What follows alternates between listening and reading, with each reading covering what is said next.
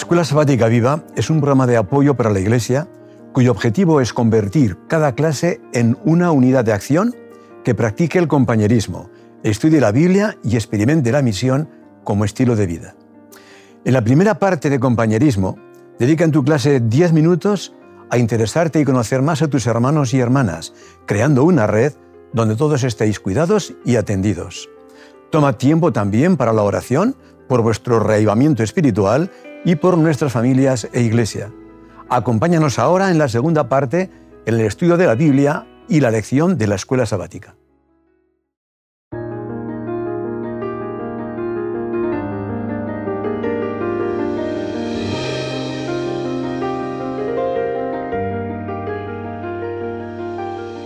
Bienvenidos de nuevo, Lidia y Xavi, a la lección número 11 del programa Escuela Sabática Viva, de la batalla a la victoria.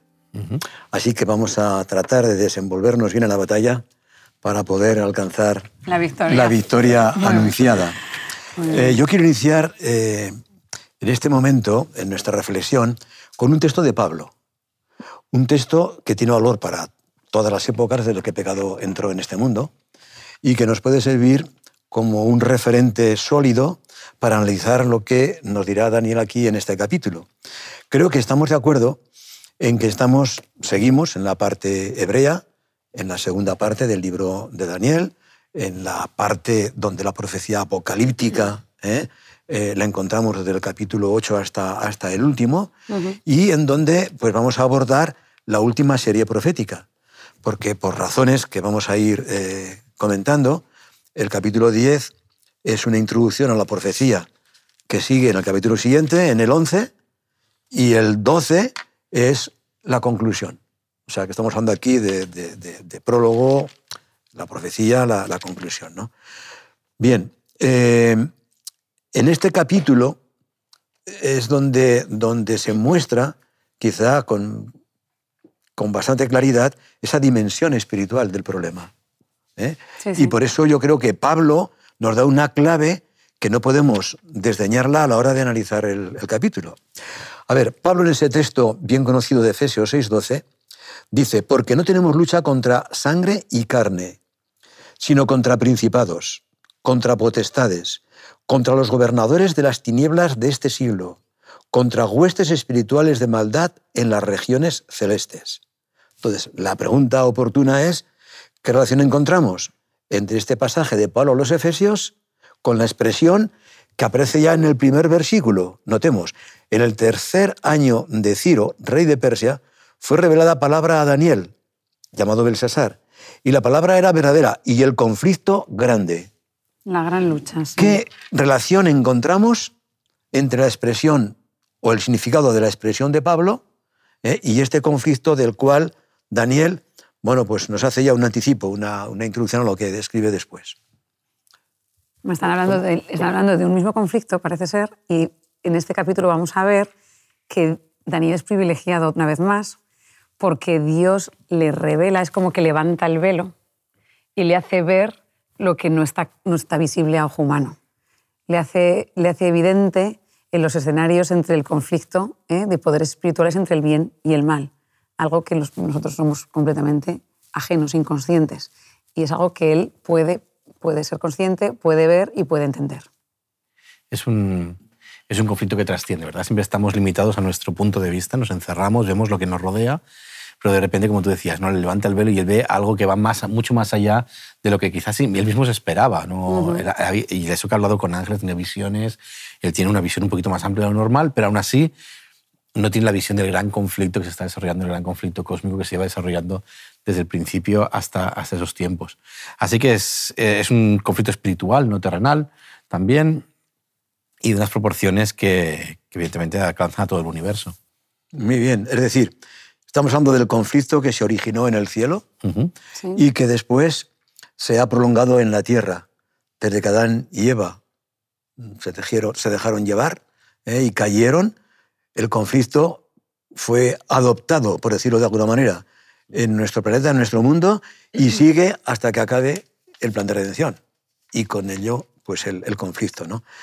Es eh, interesante que en el comienzo, después de esas palabras que hemos leído, dicen, aquellos días yo, Daniel, estuve afligido por espacio de tres semanas. ¿Eh? No comí manjar delicado, ni entró en mi boca carne, ni vino, ni me ungí con ungüento, hasta que se cumplieron las tres semanas. De nuevo vemos a una vez más a Daniel orando.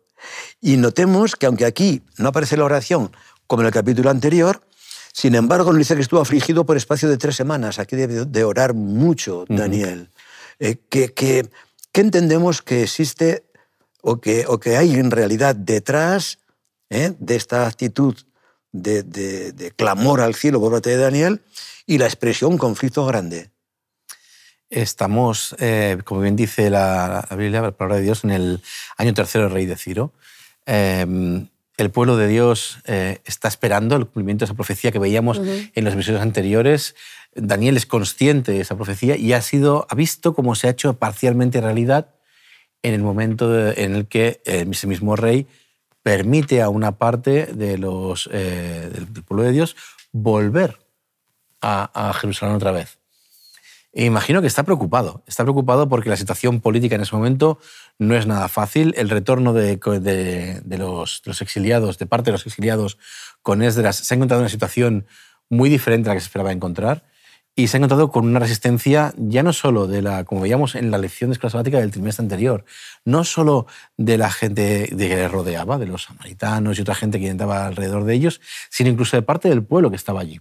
Y Daniel, supongo que va recibiendo noticias, los ha visto marchar y tiene la duda de serán capaces de volver a, levantar aquello que fue destruido de forma tan, tan gráfica como dice la arqueología que fue destruida Babilonia. Así que creo que Daniel está, está preocupado, está preocupado por lo que va, lo que va a pasar, lo que va a haber. Eh, aún sigue viendo, creo que ese conflicto solo eh, parcial, ¿no? ese, conflicto solo local, y él está obsesionado con eso porque para él es importantísimo. De hecho, sabemos que ha estado preocupado y está orando por eso. Y aquí quiere creo que sigue utilizando esa oración de intercesión por sus compatriotas, por, por sus compañeros que han vuelto a volver a levantar otra vez la, la ciudad de, de, Jerusalén. Tres semanas orando, evidentemente, si pusiera todo lo que oró esas tres semanas, pues no, no sería el triple de gorda la Biblia, ¿verdad? Pero lo cierto es que tuvo que orar y, y, y él se centra absolutamente en esa oración porque descuida todo lo demás y se centra en esa oración intercesora por aquellas personas que han vuelto. ¿no? Pero también evidencia el, el, nivel de angustia que estaba viviendo. Claro. Es que no sabe, él no sabe lo que se van a encontrar y es posible que le llegaran algunas noticias de lo que salieron. No sabemos realmente la situación cómo estaba, pero entiende que no va a ser fácil. No va a ser fácil porque los pueblos que rodean no van a permitir que de nuevo Jerusalén vuelva a pertenecer o estar en el ámbito... Si echásemos mano del libro de Esdras, eh, veríamos eh, pues el relato de esa, esa actuación eh, continuada por parte de los samaritanos de crearle problemas al pueblo de Dios. Ciro había dado el decreto, pero no, no dejaban llevarlo a la práctica. Es más, el Señor tuvo que, enviar profetas como, como Ageo, como, como Zacarías, para poder animar al pueblo y, y, y bueno, eh, que, tuviera confianza en el Señor, que tuviera fe de que eso iría adelante, porque Él estaba detrás, Él estaba al control, como estamos viendo en el, en el libro de Daniel. Pero evidentemente esas dificultades de las cuales Daniel era consciente porque le llegaron noticias, de acuerdo, le hacen orar de esta manera. Y es interesante porque aquí hay una respuesta aplastante. Es decir, aquí se describe pues, una de esas páginas del gran conflicto que de forma específica pues nos muestran eh, los dos bandos eh, del conflicto en una, en una, oposición realmente, realmente abierta. Eh, dice, leo desde el día, desde el versículo 4, donde dice, el día 24 del mes primero, estaba yo a la orilla del gran río Eidekel, el Tigris. Y alcé mis ojos y miré, y aquí un varón vestido de lino, y ceñidos sus lomos de oro de ufaz. Su cuerpo era como de berilo, su rostro parecía un relámpago, y sus ojos como antorchas de fuego, y sus brazos y sus pies como de color de bronce bruñido, y el sonido de sus palabras como el estrondo de una multitud. Solo yo, Daniel, vi aquella visión, y no la vieron los hombres que estaban conmigo, sino que se apoderó de ellos un gran temor, y huyeron y se escondieron. Aquí hay algunas cosas que destacan. En primer lugar, el varón vestido de lino entendemos que es Jesús, porque la descripción que se añade tiene que ver con otras eh, pues, cristofanías que, Sí, que aparecen aparecen- en Ezequiel o que aparecen en Apocalipsis, vemos que es, es Jesús, eh, sin, ninguna, sin ningún lugar a dudas. Pero por otra parte, vemos este pasaje aquí que concuerda con otro del capítulo 12, donde dice, y leo del 5 también al 6, nada más, aunque se prolonga, pero estos dos versículos, en donde Daniel, después de haber recibido esa amplia visión que se describe más detall- detalladamente en el capítulo 11, llega a decir, yo Daniel mire, y he aquí otros dos que estaban en pie, el uno a este lado del río y el otro al otro lado del río, el río que ha mencionado antes. Sí. ¿Eh? Bien, y después dice, y dijo uno al varón vestido de lino, uno de estos ángeles, seres celestiales, le dijo a Cristo mismo, que estaba sobre las aguas del río, ¿cuándo será el fin de estas maravillas o de estos grandes acontecimientos? ¿Eh? Y hay detalles que vamos a ver enseguida, nosotros en, en próximas eh, lecciones. Entonces, la primera parte del capítulo 10 abre, diríamos, eh, todo el contenido profético y se cierra con esa descripción de en el mismo, con los mismos personajes, el mismo lugar, el mismo río, ya al final del capítulo Es, 12. es el paréntesis, lo que Esto marca es, todo. Con la- lo cual, efectivamente, con lo cual vemos pues, los dos trazos del paréntesis que están abarcando todo el contenido. Pero por otro lado, nos damos cuenta de que hay alguna razón especial por la que Daniel tiene esta visión.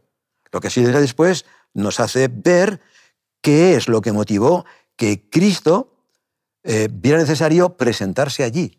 Porque a veces decimos que en el libro de Daniel, en el capítulo 3, se ve a Cristo que acompaña a, a los seres humanos, ¿no? a los compañeros de Daniel en el horno de fuego. Bien, pero es que aquí ocurre algo semejante. No tenemos horno de fuego, pero tenemos un horno de conflicto grande. Y ahí aparece Jesús también, como vamos a ver enseguida. Lo dice de manera explícitamente, entendemos que es eh, Gabriel. Entonces, eh, hemos visto la visión del, del príncipe. eh, cuando nosotros encontramos, por ejemplo, en Josué, eh, la descripción del personaje con el que se, en- con el que se encuentra, Sí. que desenvaina la espada y le dice, eres de los nuestros o de nuestros enemigos. ¿eh? Y le dice en calidad de que ha venido. Es el príncipe del ejército del Señor, es Cristo mismo. ¿eh? Bueno, entonces vemos esas diferentes teofanías que aparecen en la Biblia donde Cristo mismo hace acto de presencia. Y aquí es, una vez más, en forma preencarnada. Pero ahí está Cristo mismo para acompañar a su pueblo. Y esto Eh, deja, deja a Daniel cao, ¿no? Sí, Digamos, sí. se queda abrumado, ¿no? Y se queda... Dice, caí sobre mi rostro. Sí. en un profundo sueño en tierra, pero ahí pasó algo. Sí, pasó algo y es que Dios contesta también otra vez su oración, ¿no? Y aparece en el versículo 10, si queréis lo leemos juntos, el versículo dice, en este momento una mano me agarró, me puso sobre mis manos y rodillas y me dijo, levántate Daniel, pues he sido enviado a verte, tú eres muy querido, así que presta atención a lo que voy a decirte. Y en cuanto me habló, dice, me puse de pie.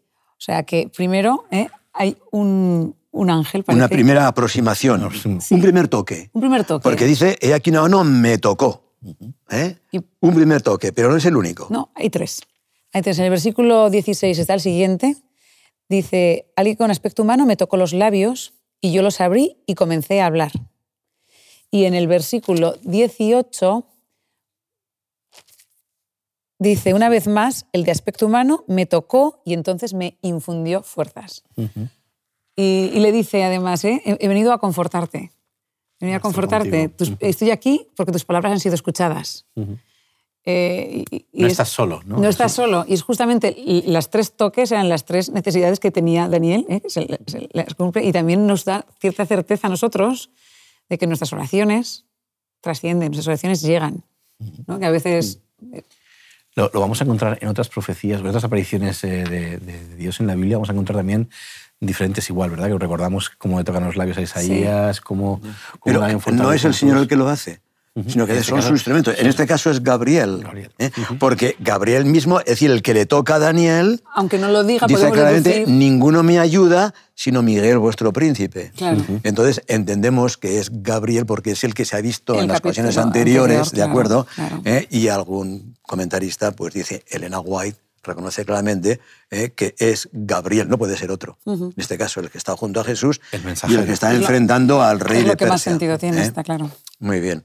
Entonces, es en este contexto que Daniel es reforzado porque el conflicto es grande. Y quizá, quizá podemos ver eh, el, el versículo 13 con un poquito más de detalle, eh, que, que nos muestra en cierta medida lo que está pasando ahí. Es que es ¿Cuál chocante. Yo no creo que Daniel se esperara ese tipo de respuesta, ¿verdad? O sea, él está preocupado por una cosa muy concreta y de repente llega el ángel y le responde de una cosa que no tiene casi nada que ver. Como que le abre los ojos. Claro, le dice... Esto es lo que está pasando, Esto es lo que está pasando en realidad. Que lo Es sepas, no- claro. claro, no es, no es lo que tú te imaginas, no te preocupes solo por, por tus hermanos, es que están pasando cosas mucho más grandes de las que tú imaginas. Le dice, más el príncipe del reino de Persia se me opuso durante 21 días. O sea, está, está diciéndole, entramos en otro plano, porque yo no me imagino a Ciro peleándose con Gabriel. No sé si nos entendemos un No hay poquito. lugar para el conflicto. Para el conflicto, ¿verdad? O No sería lineal, no sería igual a igual, no Claro, un sería. ser humano se enfrenta a un No- ángel, no pero no puede. Si el mismo Daniel se ha quedado, o otros profetas que hemos visto en la Biblia, de connotaciones eh, divinas, se han quedado parados, ¿no? Así que cuando eh, hablamos de este tipo de combate, estamos hablando de un combate diferente. Estamos hablando de un combate espiritual, de un combate elevado, de un combate... Puramente espiritual. Claro. Eh, Entre dos líderes Entre dos líderes. del mundo espiritual. ¿eh? Sí. Hay alguien detrás del rey de Persia o de aquellos eh, poderes políticos terrenales que está empujando para que los designios divinos no se cumplan. Y esto no ha pasado desde ahora. Lleva pasando desde que alguien, y tal como está narrado en el capítulo 28 de Ezequiel, cuando se compara a Satanás con el rey de Tiro, eh, se marca eh, cómo está luchando constantemente Satanás en, contra Dios una y otra vez, intentando que los planes de Dios nunca salgan bien. Y en este caso es exactamente igual. Y es Gabriel el que se está enfrentando a él. Pero la lucha es tan grande que, como dice en la siguiente parte del versículo, y aquí que Miguel, uno de los principales príncipes, vino para ayudarme y quedé allí con los reyes de Persia. Reyes, no es en singular, es en plural. Lo cual quiere decir que el conflicto va a continuar. Entonces no, estamos hablando, no podemos hablar de una escala humana, sino que tenemos que hablar de una escala totalmente trascendente. Sí, porque totalmente divina. interpretado como literalmente el hijo de, de Ciro, ¿eh? Cambises, porque- Cambises. Porque coincide que tampoco él soportaba mucho otras denominaciones religiosas en otros pueblos.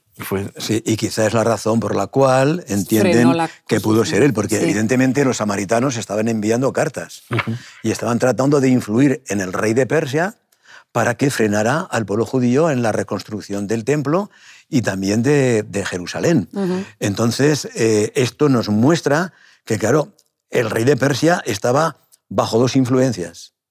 Una, esto hemos de aceptarlo, aunque no lo diga de manera explícita la lección, el Espíritu Santo quiere obrar en cada hombre, en cada ser humano, Sí. pero solamente lo hacen aquellos que se lo permiten. Pero por otra está eh, pues el, el gran adversario que se opone sobre todo a, a los planes de Dios y a Dios mismo y a todo aquel que quiere hacer su voluntad. Entonces, detrás de la expresión, estamos de acuerdo, de la expresión el príncipe del reino de Persia, no hemos de ver solamente a Ciro, sino hemos de ver a aquel que estaba obrando en Ciro, que fue un hombre, la historia lo reconoce así, un hombre comprensivo, un hombre de buen corazón, Sí. que dio libertad a los cautivos, ungido, que les devolvió sí. sus dioses, ¿de acuerdo? Así lo hizo con el pueblo hebreo también, y que pues, era un hombre de buena, de buena voluntad, ¿eh?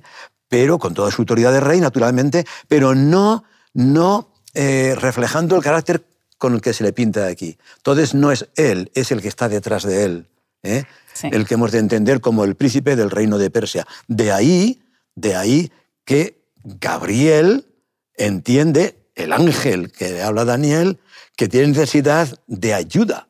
Notemos, si aceptamos que Gabriel es aquel que está ocupando el lugar del que se rebeló contra Dios en los cielos de Lucifer, es el ángel más poderoso.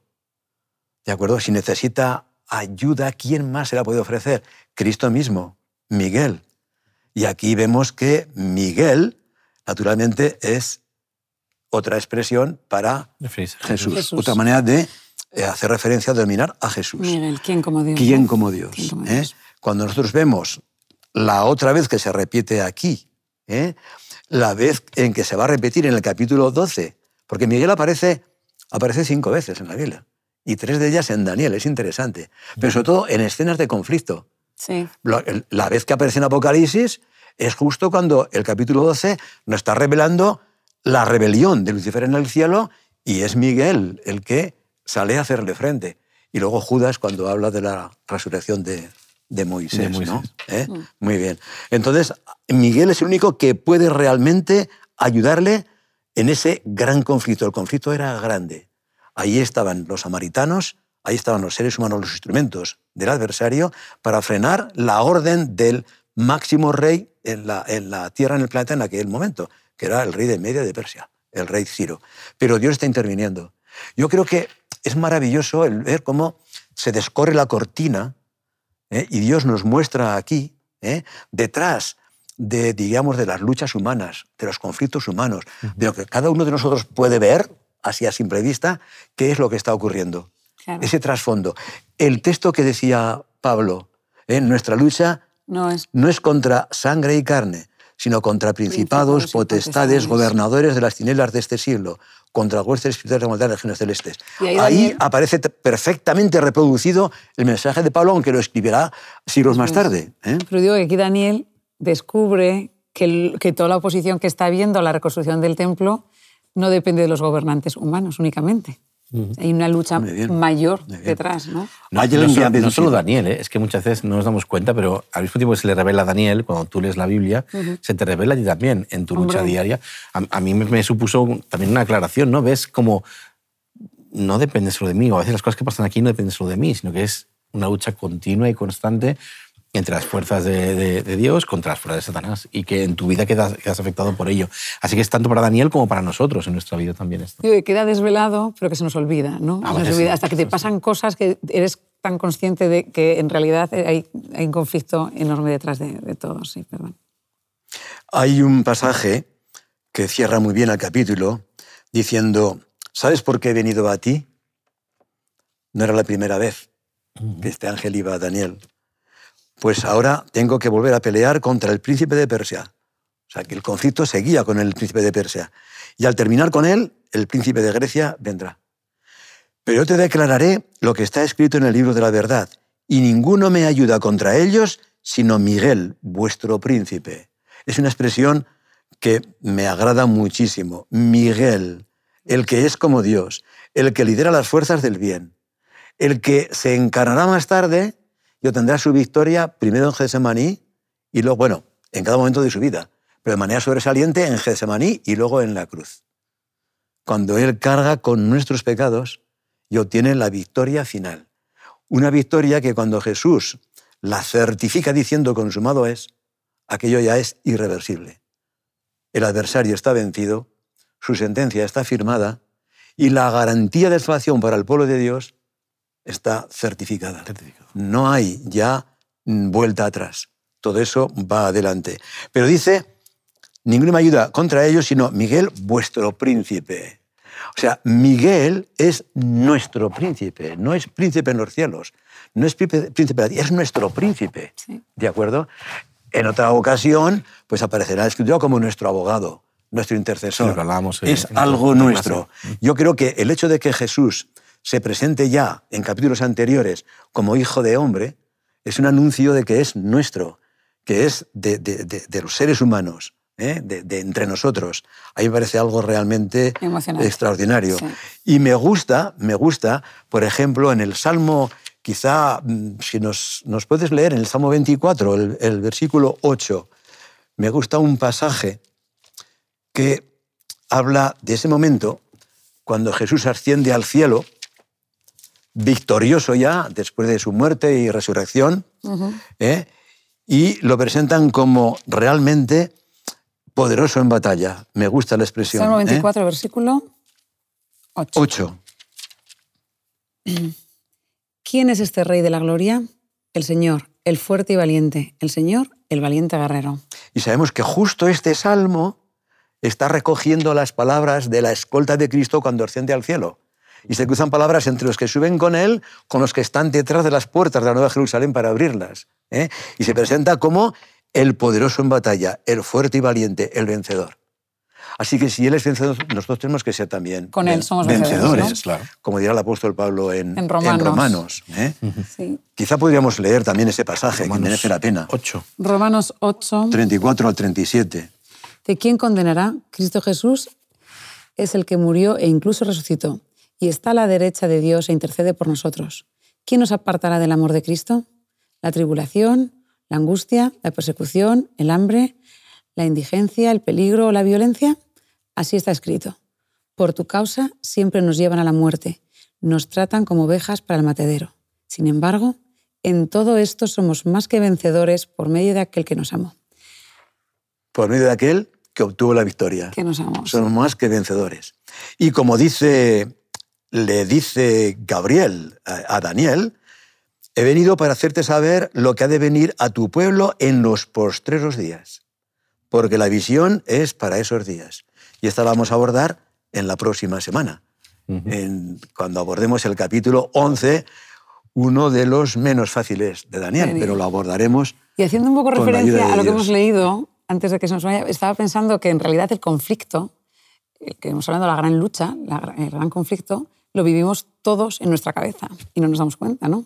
sin Que se vive, son nuestros pensamientos, cuando, eh, es lo que nos decide hacia un lado o hacia otro. Entonces, sí, es verdad, eh, nosotros somos vencedores, pero somos vencedores siempre que estemos en el equipo ganador. Con Cristo. Siempre que nuestra cabeza esté decidiendo ¿eh? escuchar al Espíritu Santo y no escuchar al príncipe de Persia. Es ¿no? que el territorio del conflicto personal es nuestra mente y nuestro corazón, no hay otro, esto eh, lo tenemos eh, claro.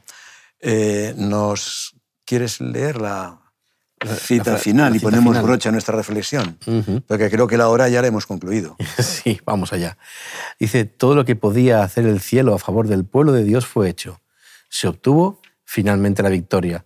Las fuerzas del enemigo fueron mantenidas en jaque mientras gobernaron Ciro y su hijo Cambises.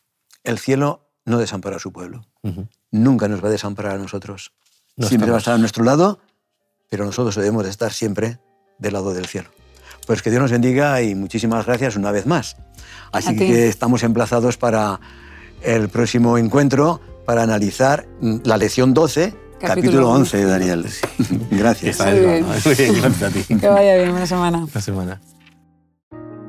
En la tercera parte de la Escuela Sabática Viva, usa 10 minutos y analiza cómo podemos aplicar lo estudiado, de qué manera puedes compartir tu esperanza con las personas que te rodean. Animamos a cada unidad de acción a tener una experiencia más allá del sábado. Cread vuestro propio proyecto misionero. Programad en vuestras casas reuniones para orar y confraternizar. Buscad un tiempo en la semana o el sábado en la tarde.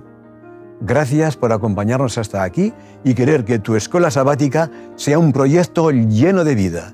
Nos vemos la semana que viene.